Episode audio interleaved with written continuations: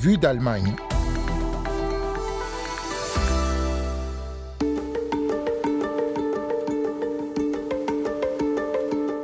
Une impression de déjà-vu, mais en pire. L'Allemagne inquiète après le score de l'extrême droite au premier tour de l'élection présidentielle en France. En deuxième partie de ce magazine, une page historique, électronique et ludique avec un reportage auprès des pionniers du jeu vidéo de la RDA, l'ex-Allemagne de l'Est. Vous écoutez Vue d'Allemagne, c'est Anne Le au micro, Willkommen et bienvenue.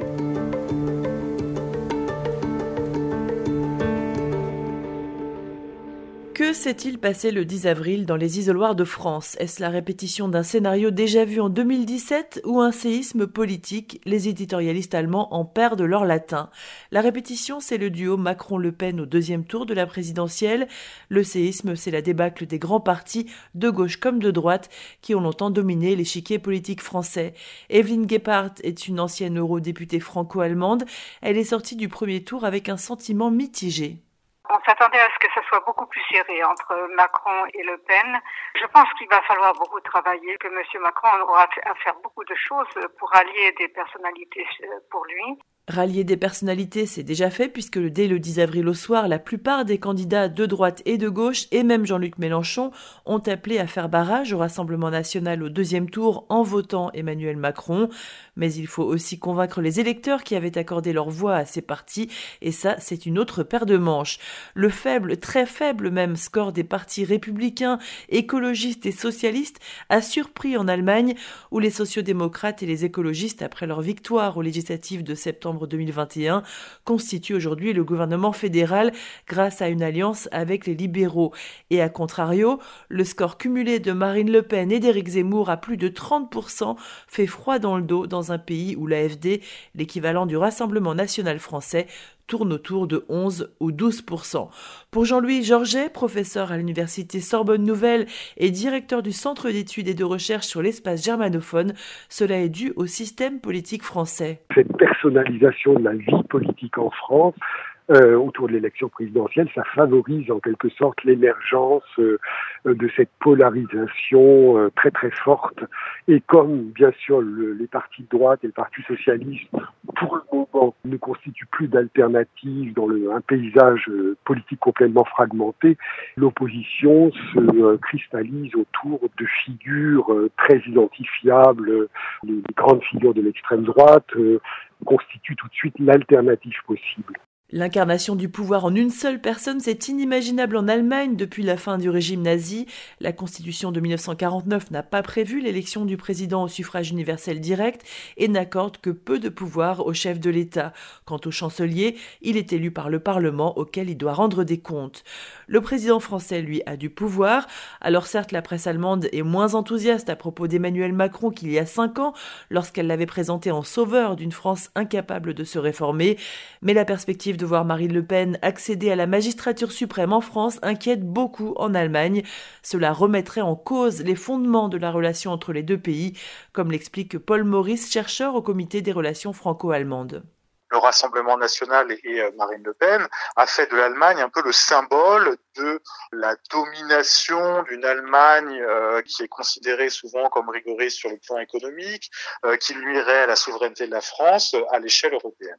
Donc à travers l'Allemagne, c'est aussi une remise en cause, même s'il est plus caché qu'en 2017, du projet européen dans son intégralité qu'on trouve dans le programme du Rassemblement national.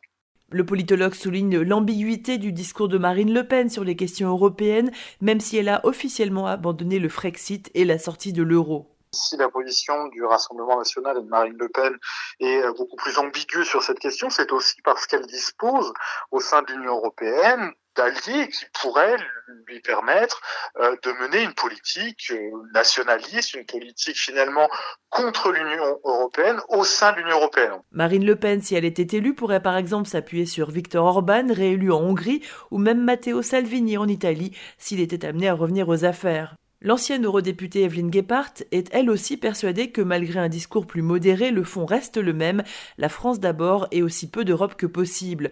Ce serait selon elle un mauvais signal après deux ans de pandémie et alors que la guerre en Ukraine menace la stabilité régionale. L'Europe a au contraire besoin de personnalités fortes, le moteur franco-allemand est donc un modèle à préserver à tout prix. S'il y a une chose qui est importante dans l'Union européenne, c'est ce, ce moteur franco-allemand avec la Pologne en ajout euh, pour faire avancer les choses d'une Europe euh, citoyenne, d'une Europe euh, sociale. Et ça, je ne pense pas qu'on l'aura avec, avec Madame Le Pen. D'autant que même si elle a abandonné Frexit, le programme de Marine Le Pen comporte des mesures contraires aux principes européens, restriction de la liberté de circulation des marchandises et des personnes, au nom de la lutte contre la fraude d'une part et l'immigration d'autre part, préférence nationale pour l'accès aux droits sociaux, autant de mesures qui risqueraient d'isoler la France au sein de l'Union européenne sur le plan international.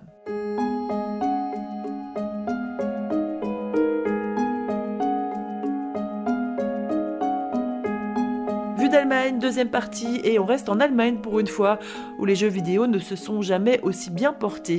La tendance est d'ailleurs mondiale, avec la crise sanitaire et ses confinements, l'industrie du jeu vidéo a explosé.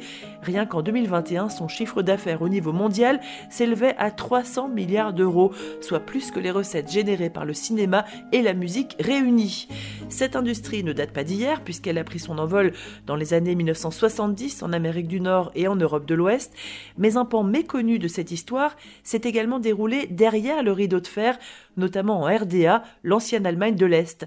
Julien Méchossi est allé pour nous à la rencontre des pionniers qui, malgré la dictature et la surveillance généralisée, ont contribué à leur manière à la chute du mur de Berlin. C'est la salle dédiée aux années 80. Elle n'est pas encore terminée, mais quand ce sera fini, tout sera exactement comme dans les années 80, avec un Commodore 64, des Rubik's Cube, des posters de l'époque, un enregistreur à cassette, des vinyles. Il y a déjà un ordinateur de la RDA dans les étagères des livres et des magazines d'époque, des logiciels aussi, comme si on était propulsé dans une chambre d'adolescent en 1983.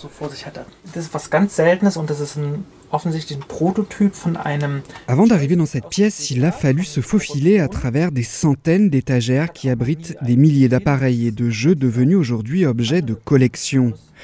René Mayer vient tout juste de faire construire sa maison musée en banlieue de Leipzig, dans l'est du pays. Tout le sous-sol y est consacré à sa passion d'archiviste de l'informatique et des jeux vidéo. En ex-RDA, tout commence en 1977 lors du sixième comité central du SED, le parti unique. Le régime communiste comprend alors que l'informatique et les jeux vidéo seront amenés à jouer un rôle majeur dans le futur. Obsédé par l'idée de ne pas être à la traîne par rapport à l'Ouest, il décide d'en faire la promotion auprès des jeunes de l'époque. Adolescent dans les années 80, René Mayer rembobine. Bien sûr, c'était voulu d'en haut. Le régime appelait ça la microélectronique. C'était l'avenir, une technologie clé. Et les dirigeants de la RDA ont tout fait pour produire des ordinateurs, pour que les gens s'y intéressent. Il y avait des cours à l'école, même à la télévision aussi, des émissions de radio, des livres, des magazines. Je suis même parti en colonie de vacances consacrée à l'informatique, alors qu'avant, c'était aux mathématiques. Cette stratégie pousse même le régime à développer des supports 100% est-allemands comme la Polyplay, un meuble avec un écran intégré qui permet de jouer debout ou assis à près de 2000 jeux. Mais si la volonté politique était au rendez-vous, la technologie est-allemande était encore très loin des performances de l'Ouest. Alors, pour rattraper son retard et faire émerger de nouveaux talents, le régime crée des clubs d'informatique. Stéphane Paubel en a dirigé le tout premier dans l'ancien Berlin-Est. Nous sommes dans la Klosterstraße, une adresse très connue devant la Maison des Jeunes Talents, en son temps l'un des plus grands et plus célèbres centres culturels de Berlin, un endroit où j'ai travaillé pendant près de 13 ans. Il y avait d'autres clubs d'informatique semblables en RDA, mais le nôtre avait quelque chose de bien particulier. Il était le seul à disposer d'ordinateurs venus de l'Ouest. Les ordinateurs qui passaient le mur de Berlin en douce et grâce au régime qui fermait les yeux. Mais avec cette technologie sont arrivés également des jeux loin de correspondre à la propagande du régime, à l'image du plus célèbre d'entre eux, Raid over Moscow, attaque sur Moscou. Volker Strubing se rendait chaque semaine au club dirigé par Stephen Paubel, surtout pour y copier des jeux. Je n'étais pas anticommuniste, personne ne voulait la fin de la RDA. Nous voulions que ça change, oui, mais dans la lignée de Gorbatchev avec une refonte du système. Je ne me suis jamais dit en jouant génial, on va faire péter Moscou. D'un autre côté, c'était juste quelques pixels et nous voulions voir comment le jeu était fait. Pour nous, c'était comme de voir un film de la télé de l'Ouest. Si c'était bien et qu'il y avait plein d'explosions, on se fichait de l'idéologie. On voulait juste s'amuser. Après la chute du mur et l'accès aux archives de la Stasi, la police politique, Stéphane Paubel a découvert que son club avait été infiltré par des informateurs.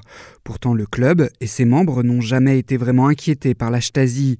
Pour le régime, la promotion de l'informatique l'emportait sur le risque d'activités subversives. La technologie n'était pas jugée comme politique et c'est pour ça que nous n'avons pas eu de problème. C'est comme la musique. Le jazz sans parole n'était pas considéré comme dangereux, mais dès que les Noirs ont commencé à chanter, ils ont eu des problèmes. C'était pareil en RDA, le jazz sans parole était toléré, mais le régime a mis trop longtemps à comprendre les paroles de l'informatique. Stéphane Paubel, René Mayer, Volker Strubing, tous étaient conscients de jouir d'un très rare espace de liberté et d'appartenir à une scène qui a contribué à fissurer la dictature communiste en se détournant de sa propagande et en créant un univers qui échappait à la surveillance généralisée. Après la réunification allemande, cette première génération de joueurs a profité de cette expérience pour créer des entreprises de logiciels de conseil informatique. Et 30 ans après, les yeux rivés sur la maison des jeunes talents, Stéphane Paubel ne peut s'empêcher d'exprimer sa nostalgie. Avec le temps, lentement, je deviens moins ému quand je suis ici. C'était il y a 30 ans, mais rien que de refaire le même chemin comme aujourd'hui, prendre le métro, marcher dans les mêmes rues, c'était une partie très importante de ma vie. Ces 12-13 ans de ma vie qui s'est joué ici, ça marque. Les plus belles années de ma vie, encore aujourd'hui.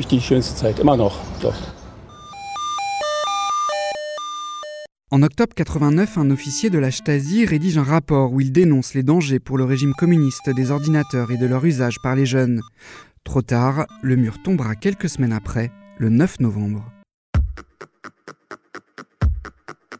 Et c'est déjà la fin de Vue d'Allemagne. Merci à Julien Méchossi pour cette plongée historique dans l'univers des jeux vidéo. Merci aussi à Sandrine Blanchard et Hugo Flotatalon pour les interviews sur l'extrême droite en France.